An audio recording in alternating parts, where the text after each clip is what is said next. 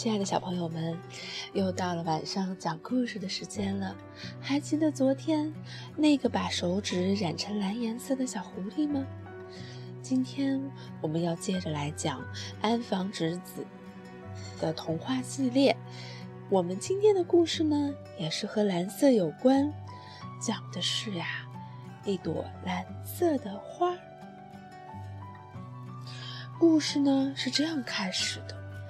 在后街有一家小小的伞店，那儿挂着一个大大的招牌“修理伞”。下了长时间的雨啊，今天终于停了，所以呢，全镇的坏伞就都集中到这里来了。顾客们都这样说：“请赶紧快给我们修好吧。”因为啊，不知道什么时候还是要下雨。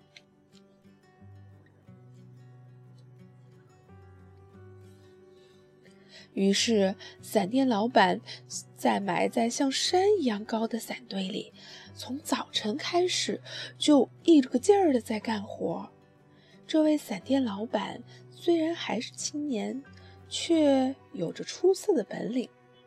到了晚上，这么多的伞都全部修好了，归还给了伞伞主。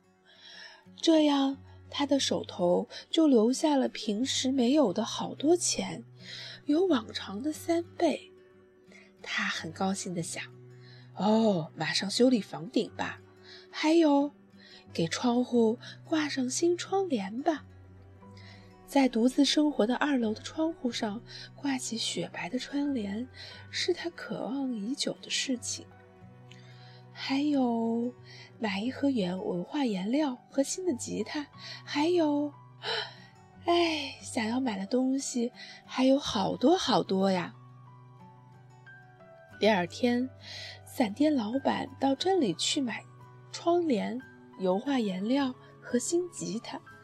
天上下着细细的雨，到镇上有相当一段路程。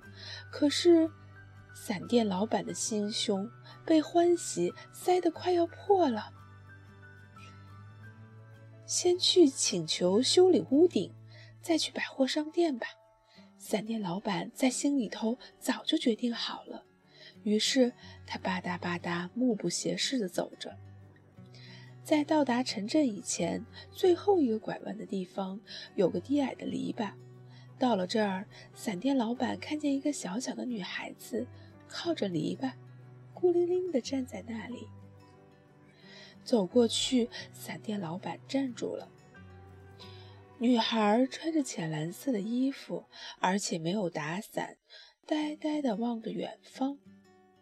伞店老板把雨女孩。接进自己的大黑雨伞里。你在干嘛呢？伞店老板问。女孩仰脸看着伞店老板，她的皮肤有一点白，有着特别大的眼睛。是没有伞吗？女孩点点头，短发松散的摇动着。是你没有伞吗？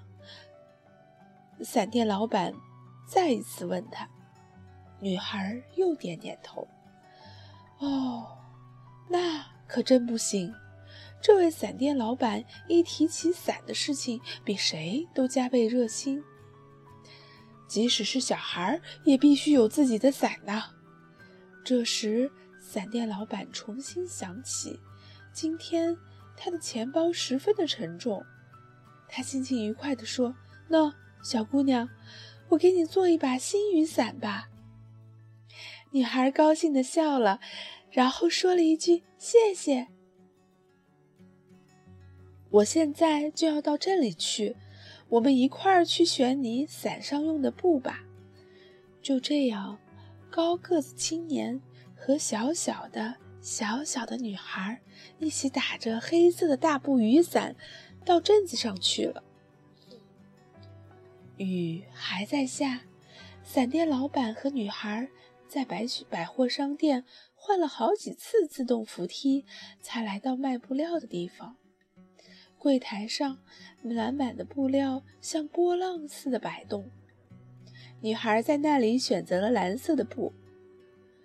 女孩选的那块布价格特别高，有白窗帘的三倍那么高呢。但是，伞店老板却很高兴地买下了它，他认为这能做成一把好伞。后来，伞店老板和女孩到屋顶去，在大白伞下面的白桌子那儿喝了冰淇淋苏打水。伞做好就送给你，你家在哪儿呢？伞店老板问。那边就行。那边，对，就是刚才拐弯的地方。好，明天早上我就到那儿。两个人约好了。伞店老板和女孩在拐弯的篱笆那儿分了手。伞店老板比来的时候走得更急，他想快点回去做一把上等的伞吧。他把修理屋顶、买白窗帘、油画颜料和吉他的事情全都忘光了。那天晚上，伞店老板直到很晚，精心的做伞，到了深夜才做成了蓝蓝的雨伞。在散落的工作场地上，他撑开小伞来看，论样子、论布的贴法，都极其的漂亮。尽管如此，他还是觉得那女孩选择蓝色是最好的。多漂亮呀！那是一片大海的颜色，又像是雨晴后蓝天的颜色。同时，一进入这撑开的伞中心，心情就变得雨特别的奇怪，就仿佛整个身子钻进了一个小蓝屋顶的屋子里。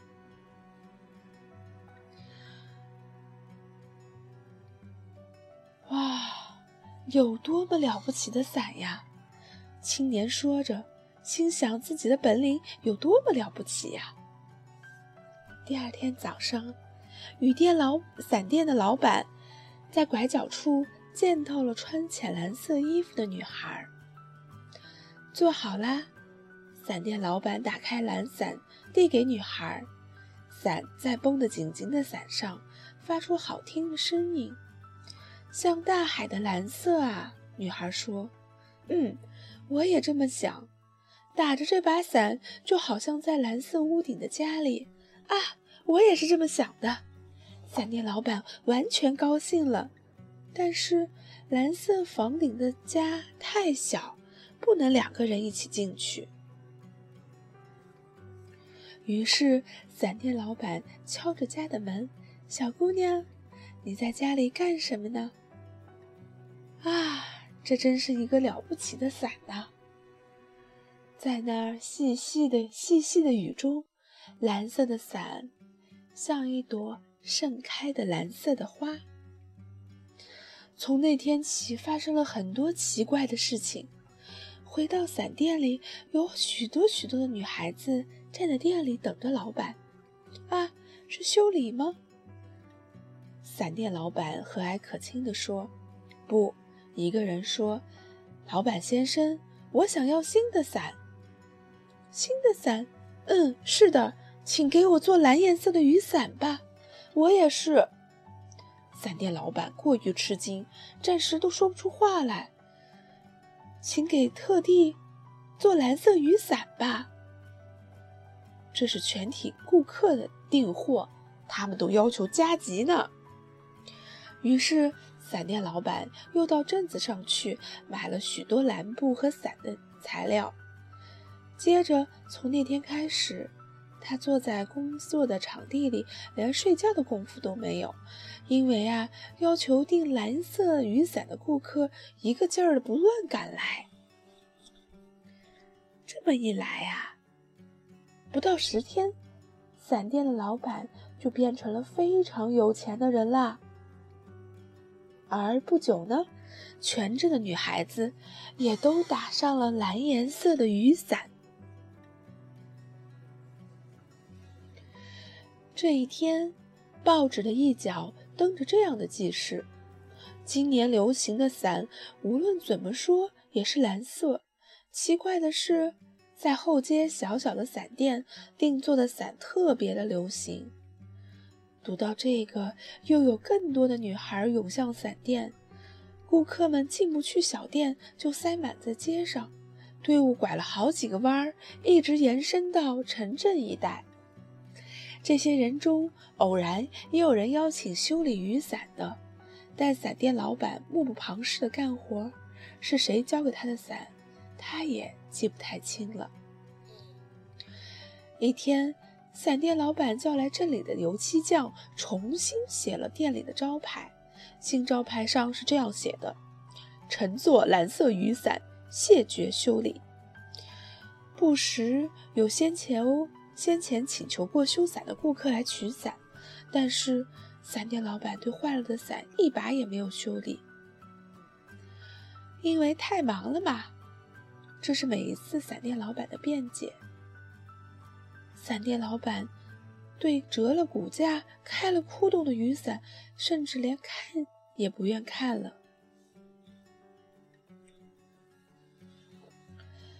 不知道什么时候开始，伞店的房顶完全变成了新的。二楼窗户上挂了镶花边的窗帘，另外房间角落里也爱。也寂寞地放着油画颜料和绿色的吉他。尽管那样，做蓝色雨伞的订货单仍然接连不断地涌来。有一天，又来了一位催促修理雨伞的顾客。啊，是修理吗？因为太忙了，请再等等两三天吧。伞店老板连顾客的脸也不看的说。于是又过了十天。报纸上登着这样的广告：“下雨的日子，请打淡黄色的雨伞吧。”小森百货商店。这样一来，怎么样了呢？从那天开始啊，定做雨伞的人越来越少了。人们争先恐后的向百货商店的雨伞专柜涌过去。没过几天，这一回。全镇的女孩子都打起在百货商店买的淡蓝色雨伞、淡黄色雨伞了。没有一个顾客再到后街小小的伞店来，只有伞店老板在招牌、房顶、窗帘全新的伞店里呆呆地坐着。这天也下着细细的雨。这天。店里来了一位被雨淋湿了的小顾客。您好，嗯，是谁呢？伞店老板歪起脖子：“我的伞修好了吗？”伞店老板不住地打量顾客，穿天蓝色衣服的小小女孩子，似乎在哪儿见过。大眼睛，短头发。呀，上次那个小女孩。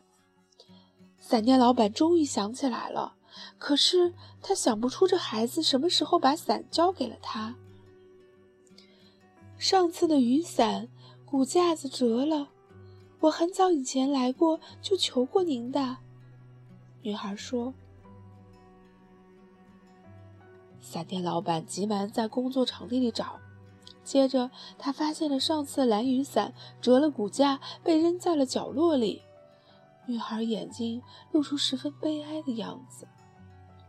对不起，对不起，伞店老板说：“明天能修好吗？”“啊，一定的，明天早上就给你送去。”到那儿，伞店老板和女孩约好了。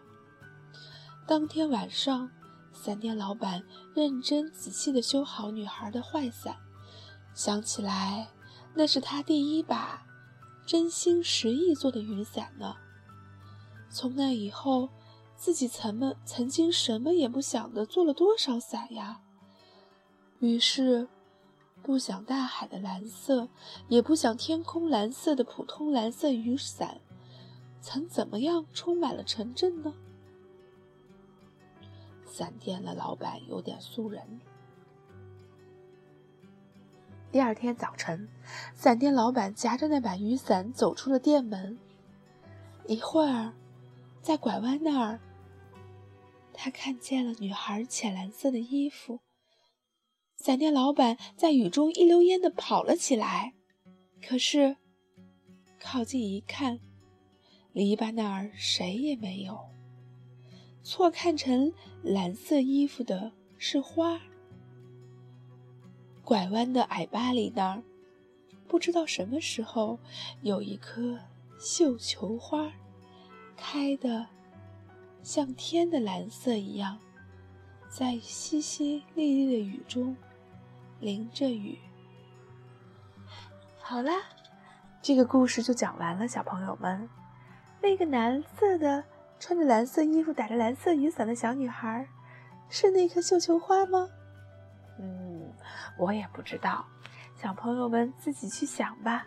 真是一个美好的故事啊！好了，故事到这儿就结束了，小朋友们晚安。